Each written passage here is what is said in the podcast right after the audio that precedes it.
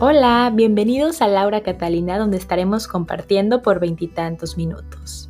La idea es darnos cuenta de cómo los libros impactan nuestras historias personales y de qué manera esto nos inspira en la vida diaria. Es un espacio de frescura, de sinceridad, pero sobre todo es un espacio diseñado para nosotros. Así que pónganse cómodos y espero lo disfruten tanto como yo.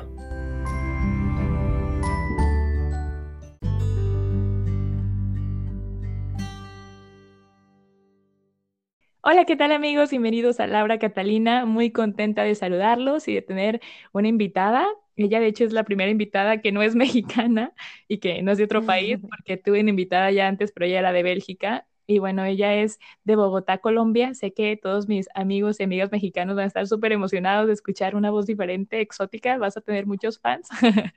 y bueno, yo la conozco porque tengo una amiga brasileña que es también amiga de, de ella porque trabajaban en ese momento juntos. Y bueno, yo voy a esta fiesta que prácticamente no conocía a nadie y me dice, ay, hay otros chicos que hablan español porque todos los otros eran brasileños y creo que por eso empezamos a hablar tanto. Y pues nada, estoy muy contenta de que esté aquí en, en el proyecto. Ya me dijo, ay, estoy escuchando tu podcast, no sé qué. Yo dije, ay, me encantaría que fueras mi invitada. Y ella súper emocionada aceptó. Entonces, muy contenta de que estés aquí. Lina, ¿cómo te va? Guapa. Muy bien, muchísimas, muchísimas gracias por esta invitación tan divina. Estoy muy, muy feliz de hacer parte de este proyecto y bueno, nuevamente muchas gracias a ti por la invitación. No, pues gracias a ti, Lina. Y bueno, ella trae una, una historia un, libro que cuando me contó que era como un libro infantil, dije, ay, qué lindo. Me encantó la idea porque creo que muchos tuvimos la oportunidad de leer libros infantiles cuando eran niños y que ramos o no nos han impactado de, algunas maneras. Entonces, cuéntanos un poquito más del libro. Eh, bueno, este libro es para mí una rareza dentro de todos los libros que yo he leído, porque este libro, eh, su nombre es Víctor, así se llama el libro. Eh, la autora es una autora francesa que se llama eh, Pauline Verne. Espero haberlo dicho bien. Este es un libro em, de una editorial colombiana llamada Norma y es de una serie especial que se llama Torre de Papel de literatura infantil. Este libro es eh, de los años 90, esta editora, o sea, esta parte de la editorial fue en 1991 o sea, es un libro bien, bien antiguo, bien viejito. no, pero sí, yo soy del 92, no es tan viejo, está bien, está bien. Ay, bueno, Laura, pero para los que no. este, mm, bueno, mentiras, es un libro muy, muy em, contemporáneo. Gracias. La curiosidad de este libro es como que dentro de todo este grupo de publicaciones, es como una de las de los libros menos populares dentro de ese conjunto de, esta publicación de esta editorial. Porque lo lindo es que esta, estas ediciones salían por colores dependiendo mm, de la edad a la que iba enfocada. Entonces era torre de papel amarilla, torre de papel azul, verde, dependiendo de la edad en la que estaba enfocada. Niños eh, de tantos y tantos años, adolescentes, creo, si no estoy mal, que llegaba hasta los 15 o 16 años por colores. Y bueno, esta, esta editorial em, es, como muy, muy famosa y tiene este grupo de, ediciones especiales de Torres de Papel que hasta el día de hoy existe, solo que ya obviamente la edición y el diseño ha cambiado mucho. Este libro llega a mis manos porque obviamente en el año escolar eh, los papás tenían que comprar uno, entonces yo creo que para ese año que yo estaría algo así como, no sé, quinto de primaria, algo así, Em, mi mamá me lleva este libro porque imagino que le, en la lista escolar decía como libro, torre de papel amarillo. Entonces ella compró como este libro eh, y lo curioso del libro, que es como donde comienza toda la historia del libro, em, como con su curiosidad, es que todas las niñas llegaron al colegio con diferentes títulos, pero yo era única con este. Entonces, lo que ocurrió con el libro fue que cuando ya la profesora se dio cuenta que no había un grupo de personas que durante el año escolar de, niñas fueran a leer el mismo libro que yo, pues nada, me tocó pedir prestado otro libro porque nadie estaba leyendo Víctor y pues por supuesto la profesora tenía que eh, agruparnos en el mismo libro, eh, digamos, no sé, tres o cuatro grupos, pero no podía tener una sola niña leyendo un solo libro que después ella iba a explicar a sus compañeras, ¿no? La idea era que hubiera como grupos, ¿no? Como que todos estaban leyendo este título, todas este, y luego se hacía una exposición. Pues yo tristemente no tuve compañera de libro y me tocó leer otro y como que este libro quedó ahí, ¿no? Como que yo siempre lo veía, a veces lo, lo empezaba a leer, pero como no era del, del año escolar, pues nada, no, no pude continuarlo leyendo en ese momento. este libro es, mm. es, un libro de suspenso, eh, digamos que aquí está eh, recomendado para niños a partir de los 11 años, y es un libro de suspenso eh, con una historia sobre los automóviles cobrando vida. Y cómo de eso Em, se genera toda una trama de suspenso que te mantiene al borde de la silla durante toda la historia, porque desde la primera, desde el primer capítulo, eh, te tiene como en esta, en esta aventura de Marco, que es el protagonista, y Víctor, que Víctor, el título del libro, es el nombre del carro de él. Entonces, bueno, ahora Lina va a leernos un pedacito del libro, de algo que relaciona con, con una historia de su vida, y pues venga, que se venga la lectura, Lina. Esa tarde al salir, Marco había tenido algunas dificultades para hacer arrancar su automóvil. Inclusive, le había costado trabajo subirse a él. Al intentar abrir las puertas, a pesar de repetir hasta el cansancio, puertas, no había pasado nada. Vamos, soy yo, abre las puertas. Terminó diciendo, aunque se daba cuenta de que era ridículo hablarle al auto como a un ser humano. Curiosamente, en ese preciso momento, se oyó un clic y las puertas se abrieron. Debió de ser por el frío. Estaban trabadas. que, tendría que ver eso. Pensó. Luego exclamó. Motor. De nuevo, no pasó nada. ¿Pero qué le sucedía al automóvil esa tarde? ¿Estaba disgustado o qué? En efecto, siempre había sido supersticioso con respecto a su auto. No toleraba que hablaran de él en términos desobligantes. Esa misma mañana había llevado a Bruno, quien, una vez sentado, exclamó Hola. Qué ruido el que hace tu automóvil. ¿Metiste un par de tijeras en el motor o tal vez un escalpelo? Ah, por favor, no sabes cómo me molesta eso. Te llevo, pero entonces te callas. No tolero que critiquen mi automóvil, sobre todo si es en su presencia. Preséntale excusas ahora mismo. Bruno soltó la risa, pero se disculpó. Eh, caballero, señor automóvil de mi amigo, por favor acepte todas mis excusas. Dije una calumnia. El ronroneo de su motor es encantador y haría feliz al mejor mecánico. Tampoco exageres, va a pensar que te estás burlando de él, interrumpió Marco, entre serio e irónico. Dios me guarde, exclamó Bruno. A propósito, ¿cómo se llama? Victorino si quieres saber. Vic, para los íntimos, Víctor, cuando uno está de afán. Encantado, caballero, eh, señor Victorino, dijo Bruno, y siguió bromeando así hasta Champlemy. Qué tipo tan raro, pensó Bruno.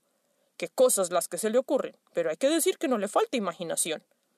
De todas formas, esa tarde no quería arrancar. Motor, repitió Marco.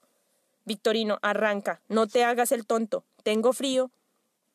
Comenzó a oírse un ronroneo que se detuvo inmediatamente. Ya no sabía qué hacer. Vamos, Vic, Víctor, Victorino bonito, arranca, por favor. El ronroneo comenzó de nuevo. Marco retenía la respiración, temeroso de que cualquier cosa lo hiciera detenerse, pero todo siguió normalmente. Cuando salió de Champlemy, el otro estaba allí, detrás de él. De pronto, dos faros lo encandilaron. Qué asqueroso ese tipo, pensó. Me tiene hasta las orejas. Verdaderamente se está pasando de la raya. Fue entonces cuando vio que delante de él se producía un brillo más fuerte, por dos veces, y se dio cuenta de que su automóvil estaba respondiendo a aquella otra señal. Sin embargo, él no había tocado la palanca, o al menos no conscientemente. No había duda. Se estaba volviendo loco. De nuevo esa tarde, la casa de campo tendría aquel brillo ligeramente azulado que le recordaba algo. Ahora, todas las tardes al anochecer, la casa se volvía luminosa. Cada vez se detenía ahí, incapaz de continuar su camino sin contemplar ese espectáculo maravilloso, pero también incapaz de ir a mirar más de cerca. ¿Cuál es la piedra preciosa que me recuerda? se dijo Marco. Una opalina que estuviera tallada como un diamante. ¿Qué podrá ser? Y si fuera a mirar. Pero no se atrevió. El otro estaba allí detrás. Motor, dijo. Nada.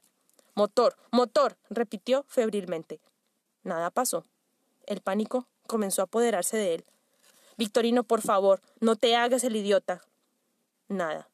La casa se apagó poco a poco. Calmémonos, pensó. Hace un rato arrancó, ¿qué fue lo que le dije? Lo llamé por su nombre, como ahora. Entonces, reflexionó un momento.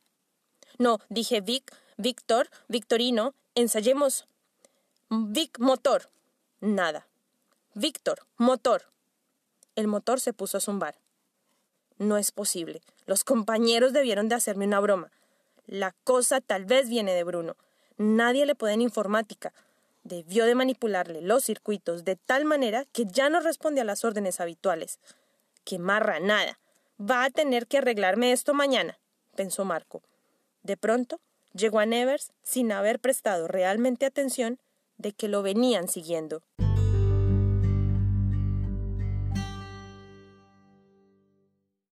Oye, qué interesante, es súper graciosa la historia, pero igual como que, ¿qué va a pasar? El carro que arranque me empezó a dar como mucho estrés de que el carro no arrancara y de repente le mencioné el nombre y funciona. Muy interesante. Y esa, eh, en ese capítulo es la primera vez que eh, vemos en el libro como esa interacción tan personal de Marco con su auto. Así que es como un momento así súper emocionante del libro que te dices, oh, por Dios, el carro le entiende. Sí, le está, le está hablando. Qué interesante. Oye, pero ¿cómo relacionas esta historia con tu vida? No me digas que tienes un carro ah, que, que, que se mueve y que te habla. Pues em, mira, en realidad para mí este, este, este libro en realidad es como eh, tú siempre en tu podcast estás hablando sobre cosas, eh, el amor para la comunicación, el amor para el amor, el amor para el desarrollo. Y yo creo que este libro, aunque parezca extraña la relación, es eh, el amor para la nostalgia, porque, como te decía en el comienzo, para mí el valor de ese libro está relacionado con las casualidades de la vida y con las cosas que rodeaban en ese momento mi vida. Cuando yo finalmente pude leer el libro, que fue como al año siguiente, no este año escolar donde me tocó elegir otro título, em, yo vivía con eh, mi papá y, mi abuelo. Eh, y ambos eh, siempre estuvieron relacionados con los autos. Mi abuelo siempre fue conductor, mi papá era el que los fines de semana con mi abuelo bajaban el motor del auto, lo limpiaban, lo arreglaban, lo volvían a poner y mi abuelo em, tenía un taller, un taller de autos. Mm, qué eh, lindo. Em, entonces, como que mi vida en relación a ese tema, como que es tan masculino, siempre fue muy cercano para mí. Eh, y mi abuelo siempre tuvo una, como una, mm, un incentivo con el tema de que era muy bueno aprender a manejar, que cuando yo fuera grande tenía que aprender a manejar. Y curiosamente, cuando yo leí este libro, como que yo empecé a relacionar todo eso que pasaba en casa, ¿no? yo tenía este tema en mi cabeza que en la noche, cuando todos nos íbamos a dormir, los autos también, todos se iban a dormir. Entonces yo me imaginaba que la ciudad quedaba sola y todos los autos de alguna manera como que estaban durmiendo en casa. Y Ay, qué bonito. Cuando yo era niña, eh, ¿sabes? Como el diseño de, la, de las luces al frente, eh, tiene como que le generan una personalidad al auto, ¿no? como que unos son más rasgaditos, otros son redonditos, y siempre en mi mente como que se generó ese imaginario. Pero cuando el libro llegó a mis manos, hubo otras cosas que los, lo hicieron relacionar siempre con mi abuelo, porque el libro se llama Víctor, mi abuelo se llama Víctor, el nombre de mi abuelo es Víctor Manuel Castro Franco, eh, y como este libro es de suspenso, eh, entonces mi abuelo se llama Víctor, eh, y su último apellido es Franco y Franco es el nombre del hijo del protagonista en el libro. Entonces, a mí me ocurría una cosa muy, muy particular que a, medida que yo iba leyendo el libro, como que yo decía que yo siento que es como una historia de mi abuelo con sus autos. Eh, y siempre tuve esa como maravilla de sentir que un libro me hablaba mucho más allá de la historia y me generaba una conexión muy como eh, como de casualidades, de suspenso con la vida real. Eh, cuando yo terminé de leer el libro eh, cuando era niña, eh, siempre quedé con esa fijación de los autos, de que se iban a dormir, de que siempre me venían siguiendo, porque el misterio del libro está rodeado con que hay un auto que persigue a Marco durante todo el, todo el libro y tú no sabes que te persiguen, ¿no? Y yo recuerdo las historias de mi abuelo cuando él era conductor eh, para una cosa que es, él, era conductor para la radio, los eh, locutores de radio que narran el ciclismo en Colombia. Él era eh, conductor de esas móviles de radio. Entonces mi abuelo era un muy buen conductor porque, claro, tenía que subir faldas arriba, faldas abajo, persiguiendo a los ciclistas, mientras los locutores hacían su trabajo de narrar estas... estas ¡Wow! Tenía unas, tienen, tenía unas historias maravillosas. Y entonces para mí el libro se convertía como de alguna manera en una aventura más de mi abuelo. Pero además que cuando el auto, en, ahí como lo leímos en el capítulo, tenía ese nombre Víctor, Victorino, eh, eran, eran como a veces sobrenombres que le daban a mi abuelo, ¿no? Como, ah, el conductor, eh, Victorino o Víctor. Y yo decía, es muy curioso, es muy curioso que este libro tenga como esa, ese misterio y como que esa nostalgia me llevaba siempre a recordar a mi abuelo. Em, y cuando, cuando algo curioso que, que, pasó con el libro, bueno, yo lo leí, lo tenía como un gran tesoro entre mis cosas. Ajá. Tuve muchas mudanzas y bueno, un día el libro se me perdió y yo no lo tuve, no lo tuve, no lo tuve más. Entonces, ya grande, no sé, tendría yo 25 años, yo dije, Dios, ¿cómo voy a encontrar este libro nuevamente? Y empiezo una búsqueda, ya para ese entonces internet, ¿no? Estaba a la mano. Yo empecé a buscar a, la mm, autora y dije, nada, pues lo consigo en Amazon, lo bajo de algún lugar. Mira, empecé en una búsqueda exhaustiva y era como si el libro no existiera. pero como yo lo leí, yo me acuerdo de la autora, es Paulina, yo sé que es ella, es de Torre de Papel, eran como mis, mis pistas, ¿no? era el libro amarillo, era el libro amarillo. Exacto. Y yo sentía como que otra vez el suspenso que estaba en el libro ahora estaba en mi vida. Y yo decía, esto es muy loco, porque cómo es que el de repente en todo lo que pasa con Marco y lo que pasa con el auto, ahora estoy yo tratando de buscar el libro de donde viene este suspenso. Era muy chistoso, Laura. Yo, yo sí te digo que era una cosa muy particular. Bueno, finalmente encontré el libro en una tienda eh, en el centro de Bogotá, donde hay unos libreros que tienen una cantidad de curiosidades. Y recuerdo llegar al mostrador como con toda esta ansiedad, luego de preguntar a varias personas y me dijeron, si el libro seguro lo encuentras allá y me paro yo sobre el mostrador y mira que necesito este libro y recuerdo la señora me mira con esa con ese convencimiento de que por fin alguien sabía yo de qué le estaba hablando y me dice, "Ah, claro, el libro amarillo." Y yo, "Sí, ese." Y con esa emoción lo toma del, de la estantería. Yo veo como en cámara lenta ya lo toma de la estantería y yo digo, Dios mío, estoy encontrando mi tesoro, por fin. Y bueno, pues sí, era el libro en la versión original que yo leí. Lo compré, mm. no sé, em, cifra ridícula, no sé, tres dólares, una cosa así fue muy, muy, muy emocionante. Lo leo nuevamente cuando tengo 25 años y me genera toda esta misma emoción, toda esta nostalgia, toda como que me lleva nuevamente a cuando yo era una niña, cuando yo veía a mi abuelo con sus historias, porque además él era un maravilloso storyteller, él, él te podía... Em, llevar con sus palabras a las aventuras que él había tenido, sus experiencias, y esa era la relación, ¿no? Como que siempre creo que los libros tienen un valor muy lindo cuando te cuentan historias y esas historias cambian tu vida por un mensaje que te dejan, ¿no? Un mensaje, una enseñanza, eh, una, como que se vuelven parte de ti. Pero para mí, Víctor, eh, representa lo que para mí también los libros tienen, te llevan como una nostalgia que, que depende de quien lee el libro. Sea, no es la misma nostalgia de alguien que, no sé, leyó Cien años de soledad de García Márquez a la nostalgia de pronto de alguien que leyó, eh, no sé, El Señor de los Anillos, ¿verdad? Son como distintos, pero además yo creo que todos tenemos un libro que de niños nos marcó la vida, que si lo encontráramos hoy día y lo volviéramos a leer, nos, nos llevaría a ese momento de nostalgia con un ser querido, con un amiguito del colegio, con, una, con un descubrir de pronto de la vida, no sé, descubrir que, eh, no sé, que, Santa Claus, eh, quién es, o mi papá, ¿sabes? Como estas historias maravillosas cuando uno es niño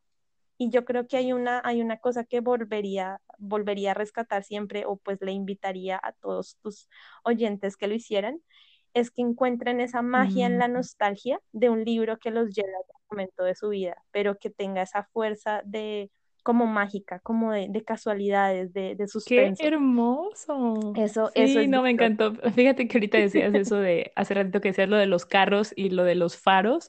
Yo siempre le veía caras a los carros, de que este tiene cara de malo, este tiene cara de buena onda. Y mi hermano y yo hacíamos esto, a ver, este, este de qué tiene cara. Me encantaba, sí. Y qué lindo, ahorita que, sí, ahorita que decías todo esto del, del libro de tu infancia, yo empecé a pensar y dije, sí, y se me vino claro uno a la cabeza. Y fíjate que también es de suspenso. Yo creo que esos libros de niño te impactan más. Y también me pasó que lo volví a leer no tan grande, o sea, no, no pasaron tantos años, pero dije, ay, qué bonito porque tienes, o sea, como muchos recuerdos muy bonitos. Y qué lindo todas estas coincidencias del libro con la historia de tu abuelo. Oye, pero yo tengo una pregunta. ¿Él supo, o sea, le contaste alguna vez del libro? No, no, eso, eso para mí fue como un secreto. Eh, y no sé, eh, el libro, el libro sigue trayendo mucha magia porque cuando tú me invitaste para el podcast y la fecha en que quedó em, establecida es el mes en que mi abuelo cumple mm. años y yo no lo podía creer y yo pues, uno me abuelo y creo que por fin va a escuchar la historia de, de Víctor donde sea que él esté porque mi abuelo eh, mm. ya, ya murió eh, pero donde sea que nos está escuchando, por fin vas a ver mi gran secreto y era que para mí él siempre fue el protagonista de mi libro favorito cuando era niña. Ay, no, de verdad, es una historia tan bonita. Estoy así como, estamos además con, en una situación como yo creo con todo esto del coronavirus, como que estamos muy sensibles y qué bonito poder recordar como, ¿sabes? A, a nuestros familiares a través de cosas tan simples como un libro y voy a seguir tu, tu invitación y voy a pensar en qué libro me marcó mucho en mi infancia para buscarlo. A lo mejor lo encuentro acá, pero en inglés y va a ser una experiencia igual bonita. Ah, hermosísimo sería, oh. hermosísimo. Ojalá yo tuviera francés para leer la versión original. Ya, ya es una motivación para aprender francés, ya viste. Bueno, bueno, estoy además muy contenta porque Lina escribió algo que nos va a compartir. Ya ven que al final siempre compartimos un texto. Y yo le dije, ¿te gusta escribir? Sí, tienes cara de que sí, escribe algo y bueno, entonces nos va a compartir un poquito de, de lo que ella siente y un escrito relacionado con esta historia. Así que adelante, querida. Hoy era el día. Por fin su padre la llevaría a conocer el taller de mecánica de su abuelo, ese del que tantas veces había escuchado hablar, ese lugar mágico lleno de máquinas, tornillos, herramientas y mil artilugios con las que su abuelo arreglaba los autos. Él la recibió con un abrazo amoroso, cuidando que sus manos llenas de aceite no le dañaran la ropa, y la dirigió al pequeño cuarto del fondo, donde le tenía preparadas algunas herramientas para que a modo de juego ella lo ayudara a organizar, pensando que con eso no se aburriría mientras lo esperaba. Se despidió del último cliente y comenzó a cerrar el local. La niña, emocionada de ser parte de las labores del taller, con toda seriedad y dedicación, seguía las instrucciones atentamente. Poner el martillito en la caja, organizar y limpiar con un trapito el mango de las espátulas y limpiar la manchita del escritorio. Cuando terminaron, se fueron a lavar las manos y ella orgullosa comparaba sus pequeñas manos con las de su abuelo, las cuales, llenas de grasa y suciedad, eran para la niña las manos de un mago, capaz de desbaratar un auto, sacar un motor y volverlo a componer. Con un abrazo le dio las gracias por dejarla ser parte de ese maravilloso lugar. Él reía y no entendía por qué la niña estaba tan feliz. Quizás, y el juego de organizar no había sido tan mala idea para entretenerla. Salieron del taller de camino a la tienda, donde le compró ese ponquecito de chocolate que a ella le encantaba y emprendieron el regreso a casa. Sin saberlo, esa tarde con la visita al taller, él le había regalado uno de los recuerdos más preciados a su nieta. Ay, qué bonita historia.